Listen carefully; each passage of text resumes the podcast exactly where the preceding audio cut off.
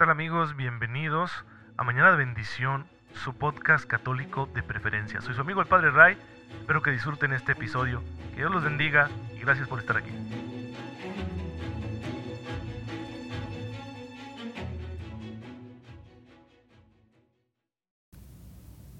Muy buenos días, eh, queridos hermanos.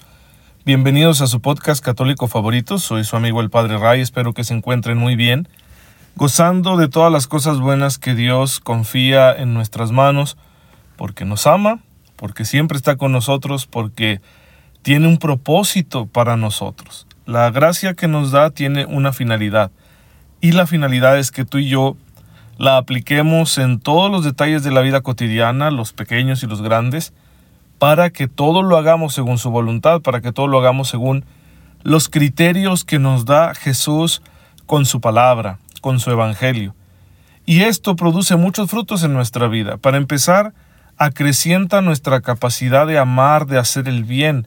Aprovechar la gracia de Dios hace que todas las cosas buenas que hay en nuestra vida se multipliquen. Pero también nos va a ayudar a, por supuesto, ir encaminándonos al cielo, a la gloria, porque esa es nuestra meta final. Pero en medio de esos dos fines se encuentra también la dicha terrenal, Dios quiere que seamos felices también aquí. Claro, la felicidad terrenal nunca es absoluta. Estamos en un tiempo de prueba. Nunca podremos vernos libres por completo de problemas o dificultades o sufrimientos. Entonces, sin embargo, la gracia de Dios, cuando nosotros la estamos aplicando, también produce cierta felicidad terrenal. Tenemos, por lo tanto, muchos motivos para alegrarnos, muchas razones para estar contentos por el hecho de que Dios nos conceda este regalo. Así que hermanos, hay que aprovecharlo. Bueno, el día de hoy, viernes, la iglesia nos invita a venerar con particular devoción el misterio de la muerte de Jesucristo nuestro Señor, su pasión, su sufrimiento en la cruz, todo aquello que ofreció por nosotros en el momento final de su vida, para que fuéramos salvados, redimidos de nuestros pecados, para pagar la gran deuda que tenemos con Dios por todo el mal que hemos hecho, y también para mostrarnos hasta dónde llega el amor que nos tiene el Padre. Todo eso significa la cruz de Cristo y es tradición en la iglesia que los viernes meditemos este misterio porque eh, fue un viernes, un día como hoy, cuando Jesús padeció y murió, según la datación que nos dan los evangelios. Bien, el día de hoy también hay muchos santos a los cuales eh, podemos recordar, y yo quiero recordar a dos santas muy peculiares que pertenecen a un orden poco conocido de, de santos, que son los santos penitentes, los que tuvieron una vida así pero desordenadísima, centrada en el placer, centrada en el lujo, centrada en la vanidad, que no conocían límites para su insaciable sed de, de gozo, de gozar, y que no les importaban los medios que utilizaran para conseguir ese gozo. Y en particular hay un grupo de mujeres dentro de esta categoría de santos que llevaron una vida así muy libertina y luego se convirtieron y se volvieron las grandes penitentes. Voy a hablarles de dos santas de las que la documentación no es la mejor, tenemos algunas eh, lagunas en sus historias, pero que han llegado los datos hasta hoy. De la primera, eh, la información es más dudosa. De la segunda, como es de una época más reciente, bueno, tenemos una información un poco más fidedigna. Se trata de Santa Tais de Alejandría y Santa Pelagia de Antioquía. Santa Tais de Alejandría en el siglo III fue conocida eh, porque, a pesar de haber sido formada en una familia cristiana, pues eh, sin embargo pronto el mundo la sedujo y ella empezó a llevar una vida muy disoluta de muchos lujos en el mundo del espectáculo, en el mundo del placer desenfrenado, en el mundo de la prostitución. Y era un escándalo, ¿no? Porque en aquel entonces, estamos hablando del siglo III, pues el cristianismo aún era muy conocido por ser una religión de fidelidad una religión de buscar la entrega a Dios, de distanciarse precisamente del modo de vida del mundo. Así que era un escándalo porque ella, siendo de cuna cristiana, pues estaba dando un mal eh, testimonio. y eso servía de argumento contra la comunidad católica de Alejandría. Pero, sin embargo, durante un tiempo, un monje, un ermitaño del desierto de Tebaida, que se encuentra hacia el sur de Alejandría, estuvo pidiendo por ella, conoció el caso y estuvo pidiendo por ella. Se trata de San Pafnuncio, si ese es su nombre, San Pafnuncio. Estuvo pidiendo, pidiendo, pidiendo y poco a poco sus oraciones dieron fruto.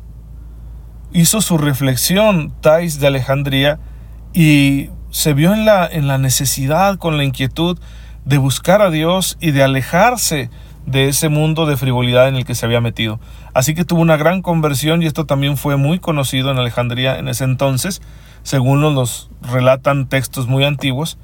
Se convirtió y se dedicó, huyó del mundo y se dedicó por completo a la penitencia, a hacer penitencia por sus pecados y por el mal testimonio que había dado, por las personas a las que ella había afectado con su conducta pecaminosa y ya no volvió más a esta vida mundana. Tuvo esa gran conversión y moriría como una mujer de oración en el desierto de Egipto. Posteriormente, en el siglo V, tenemos un caso similar de una mujer llamada Pelagia que vivía en Antioquía y eh, lo mismo, era una mujer muy bella, le llamaban Margarita, que me parece que en griego significa como gema o joya, y bueno, era, era una danzante que era muy famosa y obviamente había muchos hombres ricos, poderosos que estaban tras de ella y ella conseguía lo que quería, pues ofreciendo, ofreciendo a ellos el placer que estaban buscando. Igual tuvo un encuentro fortuito, ella no lo buscó, con un monje llamado Nono, que había sido elevado a obispo y había un concilio regional en Antioquía al que estaba, en el que estaba participando este santo obispo, que había sido antes monje y era un hombre de una gran espiritualidad y era un muy gran predicador. Este testimonio es más fiel, nos lo cuenta principalmente San Juan Crisóstomo. El emperador Máximo había convocado un concilio regional en Antioquía de los obispos de la zona oriental del imperio, y ahí acudió este obispo, y cuando predicó, ella que estaba ahí fortuitamente por acompañar a un legado, a una persona importante de la sociedad que había acudido al concilio, al escucharlo sintió que se conmovió su corazón. Así que arrepentida de sus pecados, buscó el auxilio de este santo obispo y también se retiró al desierto a vivir en penitencia, a tal grado que dejó atrás todos sus lujos, todas sus vanidades, e incluso pasó el resto de su vida haciéndose pasar por hombre para jamás volver a suscitar tentación en ninguno de sus semejantes. Una vida de penitencia extrema la que ella vivió de ahí en adelante. Hermanos, a ustedes y a mí en el siglo XXI estos ejemplos nos pueden parecer exagerados, si bien puede ser que la información que recibimos de estas personas esté bastante adornada porque es un estilo que se utilizaba mucho en aquel entonces, ¿no? Echarle un florilegio, ¿verdad? Una alabanza, un halago a la figura de los grandes santos, en ocasiones exagerando sus virtudes o sus dones. Sin embargo, realmente en la vida de la iglesia ha habido muchas personas que se han dedicado a hacer penitencia. Y cuando uno es muy consciente de lo que provocan sus pecados, de lo que provoca en uno mismo el pecado y en los demás, pues hay que hacer penitencia. Su servidor conoce en carne propia lo que es haber dado un mal testimonio, por dejarse llevar por cosas muy tontas de este mundo, por dejarse llevar por las vanidades, ¿no? Cuando todo se nos hace fácil y entonces uno quiere llevar una vida así, muy moderna, muy contemporánea y terminas dando mal ejemplo. Aunque no sean graves pecados los que cometas, eso afecta la fe de los demás. Y bueno, pues vale la pena reconsiderar nuestra vida desde el misterio de Cristo, y hacer penitencia, hacer sacrificios, renunciar a las bondades y comodidades que nos ofrece este mundo para poder fortalecer nuestro espíritu y resistir las tentaciones y de esa manera dar un mejor testimonio y ofrecer nuestros esfuerzos por la salvación del mundo. Y todo eso también es fruto de la gracia. Pues bien, hermanos, también los santos penitentes, cuyo ejemplo tenemos aquí, eh, han vivido su vida en torno al misterio de Cristo han estado centrados completamente en Cristo. Así que hay que conocer bien a Jesús, qué poder tiene Jesús para hacer cambiar de vida a gente tan habituada al pecado, tan, tan habituada a la ligereza, a la superficialidad, tan habituada a las glorias de este mundo y sin embargo lo han dejado todo. ¿Qué poder de conmoción tiene Jesús que puede invitarnos a ese estilo de vida? Pues eh, hay que conocer a Jesús para que su figura nos fascine, su palabra nos enamore y su gracia nos ayude a dar esa gran conversión, ese paso de conversión que quizá nos está haciendo falta a ti y a mí. Y para conocer a Jesús pues hay que atender sus palabras. Y saben, uno de los temas bien importantes de la predicación de Jesús es el anuncio de su muerte. Así como habla del reino, así como enseña a los discípulos en parábolas, así como realiza milagros, así como denuncia los pecados de su tiempo, también habla de que la forma concreta como Él ha venido a redimir al género humano es a través de su muerte y resurrección una de las realidades que más difícil resultaron de, entender para los discípulos. Y nosotros hoy tenemos la oportunidad también de meditar acerca de este misterio. Jesús habla de su propia muerte. Lo hace en ocasiones a través de las parábolas, como tenemos nosotros la parábola de los viñadores asesinos. Dijo pues el dueño de la viña, ¿qué haré? Voy a enviar a mi hijo querido, tal vez le respeten. Pero los viñadores al verle se dijeron entre sí, este es el heredero, matémosle para que la herencia sea nuestra. Lo narra Lucas 20, 13 al 14. Es un diálogo que Jesús está teniendo con los líderes religiosos del pueblo judío y está señalándolos como esos malos viñadores que han querido apropiarse de lo que es de Dios y que ni al Hijo de Dios van a respetar. De esa manera está anunciando su muerte. Jesús debió de darse cuenta desde el primer momento de que el proyecto mesiánico que el Padre le había encomendado era profundamente irrealista, es decir, que difícilmente lo que él iba a decirle al pueblo judío de parte de su Padre iba a ser acogido. Ni los dirigentes ni los movimientos revolucionarios tenían un interés en adherirse a un proyecto de este tipo. Dependiente de la personalidad de un Galileo de provincia que era despreciado por sus orígenes humildes, y que no respondía a los deseos de gloria y de dominio que tenía el pueblo de Israel. el camino elegido por Dios para que Jesús realizara su proyecto mesiánico era un camino que no se ajustaba a las expectativas del pueblo, porque estaba fundado en la práctica radical de la justicia y de la caridad, porque no preveía alianzas con los poderes de este mundo, ¿no? Con los romanos, como querían los saduceos, ni una revolución armada, como querían los celotas, ¿se acuerdan que hablamos de esos grupos? ni tampoco de formalismos legales a los que se aferraban los fariseos. Preveía en cambio la conversión y la docilidad al Espíritu Santo, de acuerdo con lo que ya Juan el Bautista había predicado. Hay que dejarse modelar por Dios. Y sobre todo abandonar cualquier pretensión de gobierno sobre la viña, porque los tiempos del Mesías son tiempos de la justicia de Dios, no son tiempos de politiquerías. Todos esos grupos entonces no, no van a comprender la propuesta del siervo de Yahvé que tienen enfrente. No van a comprender el misterio de Cristo. Por eso va a ser Cristo rechazado y por eso van a conspirar contra él para quitarle la vida. Por eso él mismo va a anunciar su muerte. Va a, señalar que él sabe lo que va a suceder. Lo encontramos en todos los evangelios, ¿no? Por ejemplo, en Juan 2, 18 al 19, cuando les hace un desorden ahí en el templo porque lo han convertido en lugar de comercio, entonces le dicen, ¿qué señal nos das para decir que tienes autoridad de hacer todo esto? Y Jesús les dice, destruyan este templo, y ahí el evangelista nota, se refería al templo de su cuerpo, que efectivamente fue destruido, pero a los tres días fue levantado, a los tres días de la resurrección. De la misma manera va a hablarnos de su propia muerte en otros contextos.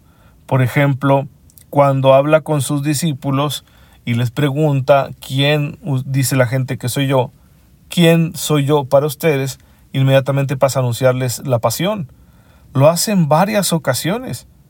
Ahora, todo queda más claro todavía en la última cena, porque habla de la traición que va a sufrir y de la entrega de su cuerpo y de su sangre, que podemos encontrar nosotros en el capítulo 26 de San Mateo, en el capítulo 21 de San Lucas. Jesús se ofrece en sacrificio. Juan recoge unas palabras de Jesús también muy interesantes. En el capítulo 10 de San Juan encontramos el discurso llamado del buen pastor, porque Jesús se presenta como, como el pastor que necesita a su pueblo. Pero también ahí lo anuncia, nadie me quita la vida, yo la doy libremente. Y con ello no solo está anunciando su muerte, sino que también está diciendo la actitud con la que él va a enfrentar la muerte. Que no es una actitud de rebeldía, de protesta, de no me queda de otra, de que injusta es la vida. No, es una actitud de entrega. Jesús acepta voluntariamente hacer este sacrificio por la humanidad, por nosotros. Pues Jesús es consciente entonces de lo que se le pide. Como le recoge también el Evangelio de San Lucas, cuando dice que Jesús toma la firme determinación de subir a Jerusalén. Se decidió a pesar de que sabía lo que le esperaba, a pesar de que sabía que iba a ser sacrificado. Sus discípulos poco a poco se van haciendo conscientes de lo que va a suceder y llegan a exclamar, como recoge Juan 11:16, vamos todos a morir con él. Pero se acobardaron a la hora de la hora, cosa que nos puede pasar a ustedes y a mí que nosotros em, nos rajemos, ¿verdad? A la hora de que Jesús nos invita a hacer este sacrificio. Sin embargo, Él lo sabe. Él sabe que somos débiles. No rechaza a los suyos porque lo han abandonado. De hecho, los va a reintegrar en la misión una vez que haya resucitado. Y esto queda sobre todo claro en los capítulos finales del Evangelio de San Juan. Jesús está pues en la mira de los grupos religiosos hay agitación en el pueblo debido a las posturas que se deben tomar ante Jesús. Y esto provoca también preocupación en las autoridades, en un Poncio Pilato que está preocupado porque su puesto, su reputación y su misma vida están en peligro. Si hay una sedición en Jerusalén y no es capaz de controlarla, pues esa noticia va a llegar al emperador y sabe que lo pueden destituir o hasta mandarlo matar. Y por otro lado está Herodes, que no tiene ningún interés en, hacer un gobierno justo, ¿no? Es un hombre que usa de su autoridad para llevar una vida placentera. Y sin embargo tiene curiosidad de ver a Jesús. Pues van a confabularse todos, ¿no? Herodes que va a rechazar a Jesús, Pilato que no se va a atrever a defenderlo, aunque no tiene ninguna prueba de, de que haya hecho algo malo. Los líderes de los eh, judíos, que es curioso, ¿no? Tanto fariseos como saduceos, las autoridades que conformaban el Sanedrín, este consejo que gobernaba al pueblo judío, se ponen de acuerdo, coinciden, aunque eran enemigos entre sí, coinciden en que hay que deshacerse de Jesús porque sus pretensiones son muy altas, se presenta como el Hijo de Dios, para ellos eso es una blasfemia, pero además, pues eh, van a ver en él un enemigo público porque puede provocar un desorden que haga que los romanos se enojen y castiguen a todo el pueblo. Así que todo va apuntando a la muerte de Jesús. Una muerte que él acepta, que él sabe que va a llegar, confía en su Padre y le hace una petición. Es muy interesante ver las escenas que nos presentan los evangelistas de Jesús en el huerto, pidiéndole a Dios que aleje de él ese sufrimiento. Es que hermanos, el sufrimiento, el dolor, nunca lo vamos a querer por sí mismo. Por supuesto que no, eso sería patológico. No somos masoquistas. Se aprecia el dolor por los significados que tiene, por el valor que posee. Y aquí Jesús lo hace, acepta su sufrimiento, su dolor, por cumplir con la voluntad del Padre. Si tú quieres, Padre mío, que esto no me suceda, pero no se haga lo que yo quiero, sino lo que quieres tú. Y el Padre paradójicamente, nosotros no lo entendemos, permite que se haga sufrir al Hijo de esta manera. Permite que todo el mal caiga sobre los hombros de su Hijo y lo destrocen. ¿Por qué? ¿Porque el Padre es malo? No, porque así nos quiere el Padre, que es capaz de confiar lo que más valora en el mundo, aunque nosotros no lo valoremos. Y esta entrega amorosa de Jesús en la cruz va a servir para purificarnos de todos nuestros pecados. Y además, claro, Dios tiene todo el poder para recomponer las cosas. Jesús sabe bien que luego vendrá la gloria, pero eso no le quita lo amargo al dolor, a la prueba que va a sufrir. Pues bien, hermanos, Jesús habló claramente del misterio de su muerte y de su cruz, y nos invita a todos a participar en ello. El que no tome su cruz y me siga no es digno de mí. Eso hay que entenderlo muy claro nos invita a ser como Él. ¿Cuál es tu cruz? ¿Cuál es ese sacrificio que Dios te está pidiendo? Sí, puede ser muy doloroso, pero con la gracia de Dios podremos nosotros llevarlo con dignidad y ofrecérselo para que sirva para la redención del mundo entero. Pues bien, hermanos, dejamos aquí el mensaje, la enseñanza del día de hoy. Nos vemos eh, mañana, si Dios lo permite. Síganse cuidando mucho. Padre, te bendecimos, te damos gracias porque en el misterio de la cruz, de la muerte de tu Hijo, nos has ofrecido a todos nosotros la oportunidad de ser perdonados de nuestras culpas y de llevar una vida diferente hasta que lleguemos a contemplar tu rostro. Ayúdanos a agradecer y aprovechar siempre este don tan inmenso. Tú que vives y reinas por los siglos de los siglos. Amén. El Señor esté con ustedes. La bendición de Dios Todopoderoso, Padre, Hijo y Espíritu Santo, descienda sobre ustedes y los acompañe siempre. Oren por mí, hermanos, yo lo hago por ustedes. Nos vemos mañana si Dios lo permite. Síganse cuidando mucho porque ahí anda la pandemia y por favor disfruten la vida porque Dios está con nosotros y con su gracia todo puede salir bien.